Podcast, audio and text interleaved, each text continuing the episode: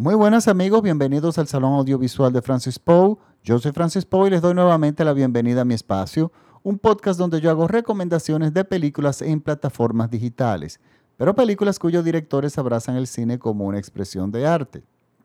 Esta semana les traigo unos comentarios, más bien que más que una recomendación, les traigo unos, unos comentarios de una película que se acaba de estrenar en la plataforma de Netflix.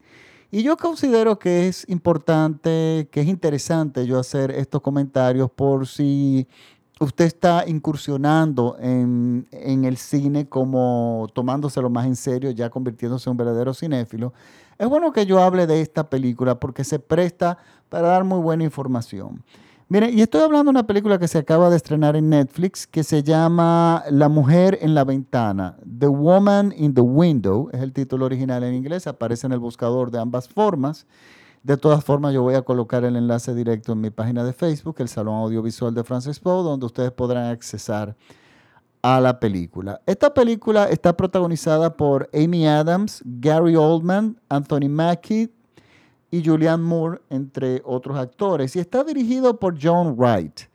No sé si recuerdan una película que gusta muchísimo y en su momento fue muy aplaudida, Pride and Prejudice. Eh, él es el director. También la película The Darkest Hour, estupenda película de él también. O sea que es un director que ha sido aplaudido, que ha tenido grandes logros, pero en películas que son totalmente diferentes a lo que acaba de hacer aquí.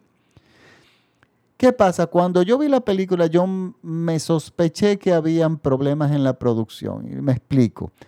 Efectivamente, cuando yo busqué la película, resulta que la película estaba supuesta a estrenarse en el año 2019. Los productores quedaron inconformes con el resultado final y retrataron de reeditar o estaban en el proceso de reeditar la película, de repente filmando otras secuencias, eso no me queda muy claro. Y se postergó el estreno. Pero ¿qué pasa? En el 2020 se postergó para, eh, postergó para el 2020, pero en el 2020 llega el COVID. Y la película finalmente no pudo aguantar más y desembocó directamente en, en la plataforma de Netflix. Es una película que es bastante comercial, esa era la intención de la película. Y por lo menos la, esta, y es una película, déjame decirle algo, que le va a gustar muchísima gente. Es una película de entretenimiento, de un thriller que tiene todas las fórmulas, o bueno, tiene un ritmo que te atrapa, porque yo tengo que ser claro, yo la película se me fue fácil verla, y, pero me quedé viéndola porque inmediatamente me di cuenta de que el director estaba haciendo algo que a veces resulta muy interesante. El director le estaba haciendo desde el inicio de la película un homenaje a Alfred Hitchcock. Alfred Hitchcock es un director británico, fue un director británico, el maestro del suspenso. Tiene una cantidad de obras maestras como La ventana indiscreta, que vamos a hablar de ella ahora, Vértigo, Psicosis, eh, Spellbound, Rebeca. O sea, Hitchcock realmente era un genio del suspenso y tiene una forma muy particular de hacer cine, muy original de él. De hecho, creo lo que podríamos decir una escuela. La escuela de suspenso se inicia en el cine con Alfred Hitchcock. Esta película, La mujer en la ventana, trata la historia de una joven que sufre de agorofobia.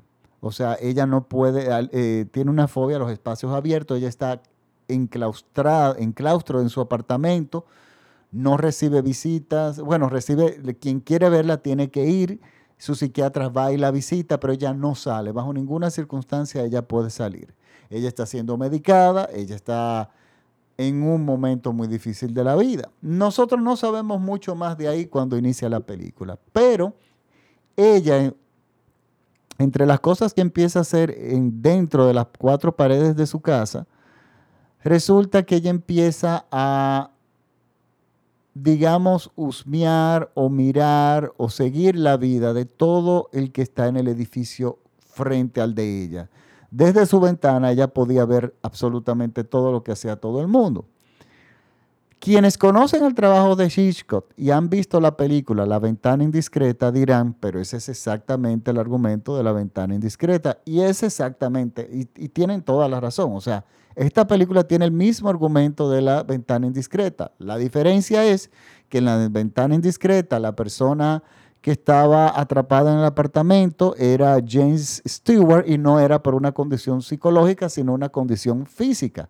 Él era un fotógrafo eh, de aventuras o de deportivos, un, fotógrafo de esos de campo muy aventurero, se accidentó, se rompió la pierna, no puede caminar y entonces se tiene, y es un hombre soltero, entonces se tiene que quedar en su pequeño apartamento una cantidad larga de tiempo a la cual él no está acostumbrado, se aburre como es lógico y empieza con su cámara, el lente de su cámara, a husmear, a, ver la vida de todo el mundo que, está en que ocurre, que existe, perdón, que habita, perdón, en el edificio frente a su casa. Y él, en sus avistamientos, eh, en sus observaciones, entiende que hay un asesinato y que han escondido un cuerpo. Y entonces empieza ahí de él que no, él que no se puede mover desde, desde su habitación ni de su silla de ruedas, descubre un asesinato, entonces ahí es que empieza el suspenso en la película. Y es una película que se desarrolla en un apartamento prácticamente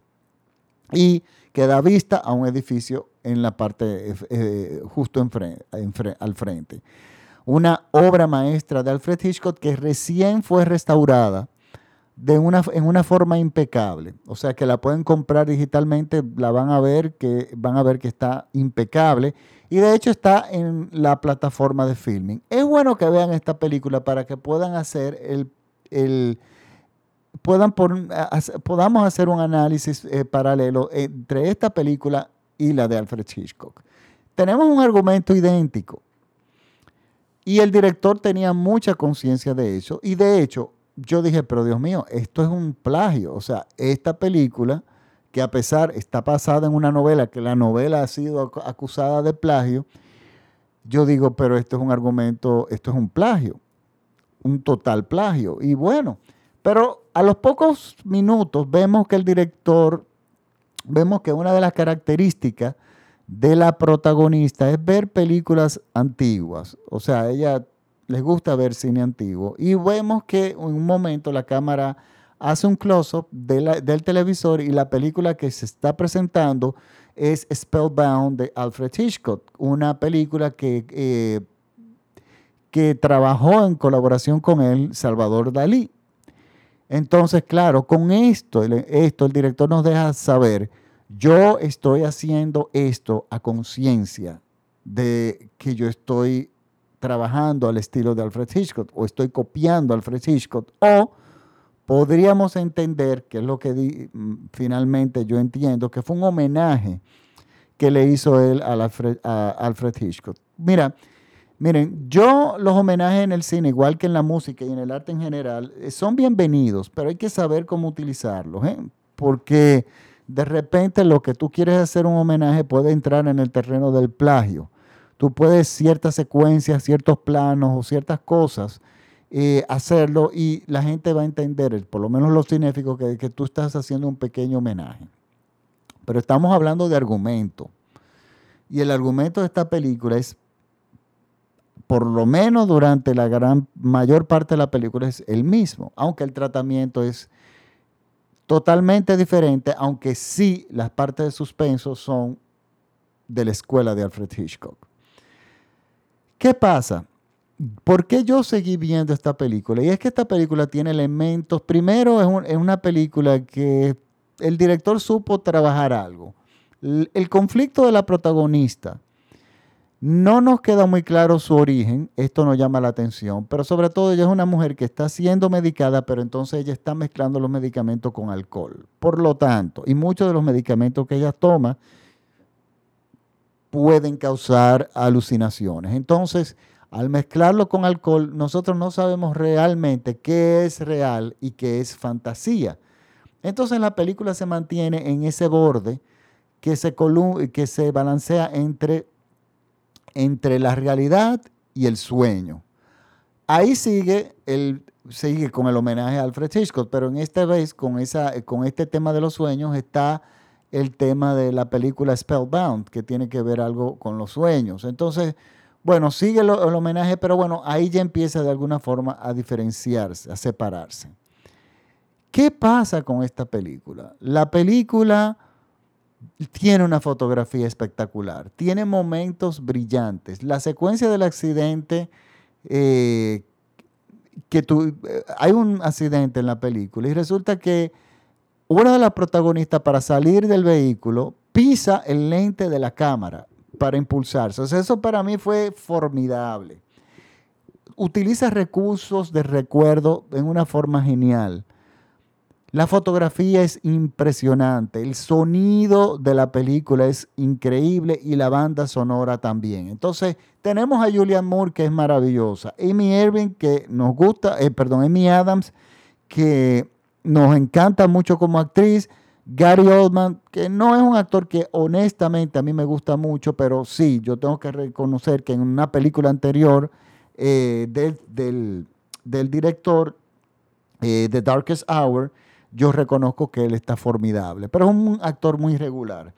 Y bueno, eh, trabaja Julian Moore, que también está muy bien, pero es un personaje que realmente yo diría que de cierta forma está desperdiciado y sobra.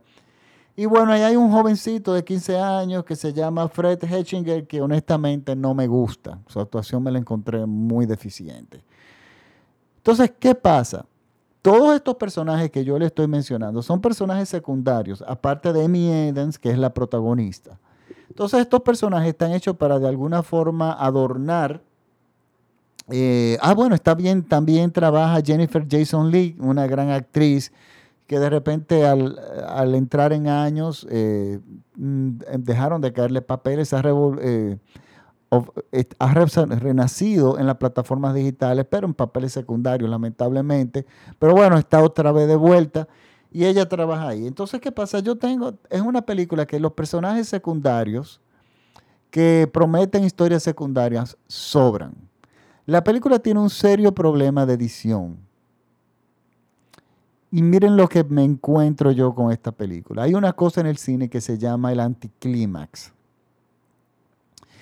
El anticlímax es, eh, en los años 80 estaban plagados de ese tipo de final. Eso, eso en las películas de terror eran muy comunes. El primer anticlímax que yo recuerdo haber visto fue el de la película en Martes 13, que una película como la primera que ha visto muchísima gente y el anticlima es simplemente lo siguiente, cuando todo se entiende que ya ha terminado y que todo, ya entendemos, o sea, ya estamos cerrando lo que es la película, surge un evento que cambia absolutamente todo nuevamente. Entonces, eso usualmente dura pocos minutos, eso pasa al final de la película y eso nunca es eficiente. O sea, eso se critica mucho, se enseña mucho en las escuelas de cine, que eso no se debe hacer. Y realmente yo odio los anticlímax. Pero ¿qué pasa? El director, la película, si bien los últimos minutos es un anticlímax, él lo, él lo, eh, lo disimula muy bien. Pero sigue siendo un anticlímax. Y entonces, ¿qué hace esto? Esto convierte a la película en una película clase B. Claro, la película, como tiene tanto a su favor en el sentido de grandes proveedores, una fotografía, una escenografía impecable, desperdiciada, diría yo, una fotografía magnífica. Hoy se desperdiciaron talento, mucho talento, en una película que, sin embargo, los diálogos son en algunos momentos muy trabajados y, y esas secuencias, algunas secuencias están muy bien. El problema es que no se logra irvanar todo. Tú tienes como grandes momentos en la película, grandes cosas valiosas en la película, pero de alguna forma no, no trabajan en conjunto, sino que son trabajos que se destacan de forma individual, pero que no favorecen a la película en sí. Entonces, ¿qué pasa? Esta película le va a gustar a muchísima gente. Es una película, yo diría que bien para el verano, el verano para mí es un problema encontrar películas, porque en el mundo entero las películas que salen en verano son películas para adolescentes o películas malas. O el, verano en el resto del mundo no es para meterse en una sala de cine, solamente los jóvenes es la mayoría que, que, van a las salas de cine. Ahora mismo no, claro, pero bueno, las películas que se producen para esta época son ligeras. Y créanme, me ha dado mucho trabajo conseguir una película de la cual yo, eh, y eso que estamos en junio, todavía falta agosto y septiembre, eh, películas con las cuales uh, yo quisiera eh, comentar, pero bueno, resulta que me di con esta. Yo lo que sospecho, y esta es mi hipótesis, es que la película llega a un punto en que yo dije, si el director acaba la película aquí, la película es buena y se puede reeditar, se pueden sacar ciertos personajes, o sea, la película es salvable.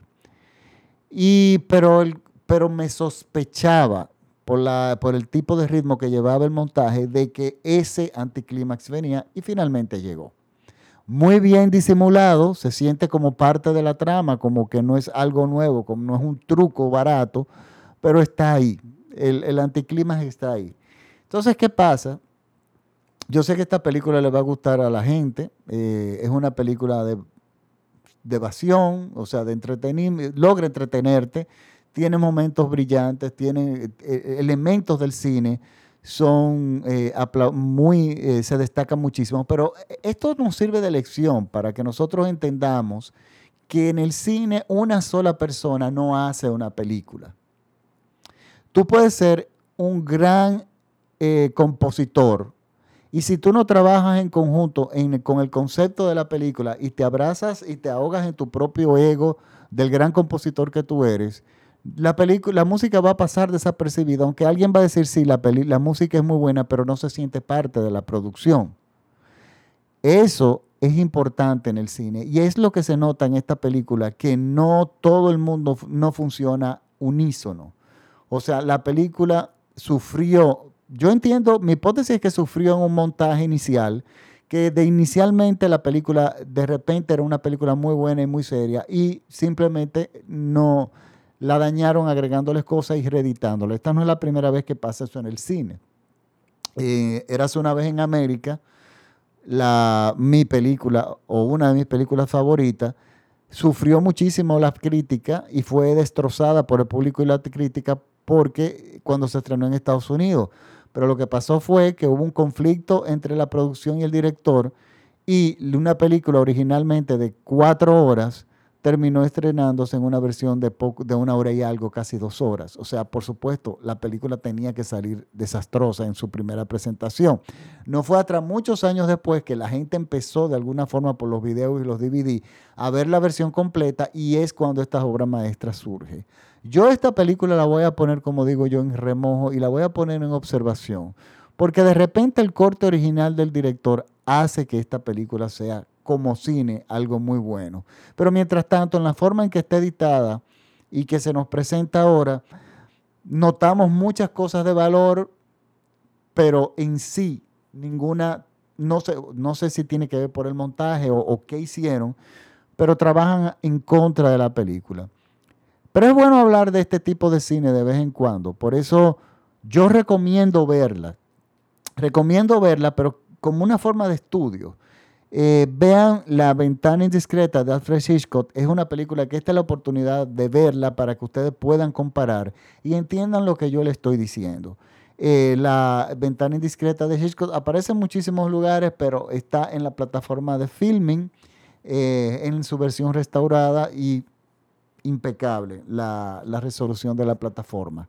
Entonces, esta película, la recomiendo verla, sí, pero no recomiendo verla por su, resultado final, sino por todos esos elementos que yo puedo observar que tiene la película que me indican que de repente la historia de la película era otra y que la película originalmente fue de repente una película mutilada. Entonces yo voy a seguir de cerca esta película cuando salga de repente, es muy probable que salga, yo sospecho, una versión del director de esta película.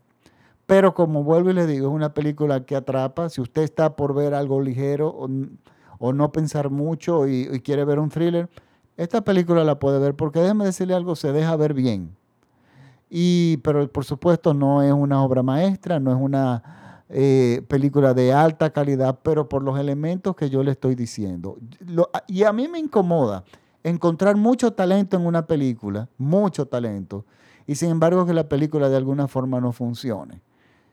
Esto es, son esos casos que mm, pasan de vez en cuando, cuando tú tienes lo mejor de lo mejor en una producción y sin embargo la película no, no camina.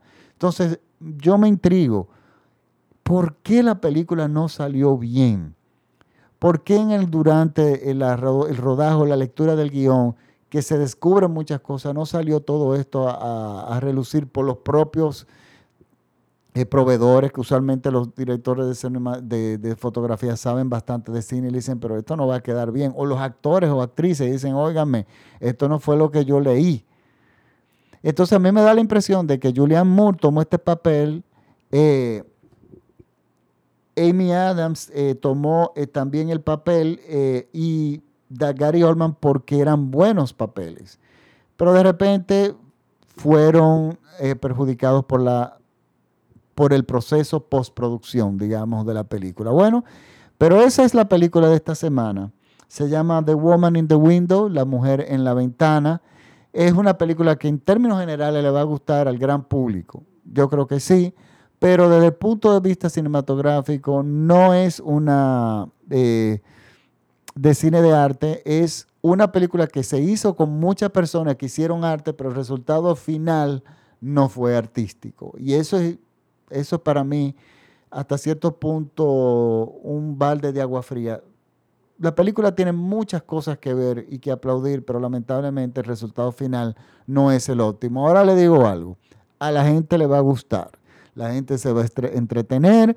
La, es una película de ver un domingo en la noche con su esposa, si uno no tiene ganas de profundizar mucho en cine y no quiere poner mucho a trabajar el cerebro. Pero, como vuelvo y le digo, es una película interesante por los elementos que yo le acabo de decir. Bueno, ya si me despido, hasta el próximo podcast. Recuerden que este podcast es escuchado en todo México vía radiola.com.mx y me pueden seguir en mis redes sociales, por favor, en Instagram, en arroba Francis en Facebook, el Salón Audiovisual de Francis Poe, mi página. No lo confundan con mi cuenta personal, que es Francis Poe, que ahí no necesariamente yo pongo cosas de cine. Entonces, eh, nada, me pueden seguir por ahí. Yo voy a colocar el, enlace de esta película en la página de Facebook para que ustedes puedan acceder a ella directamente. Bueno, ya me despido. Hasta la próxima semana. Muchísimas gracias por la sintonía. Chao.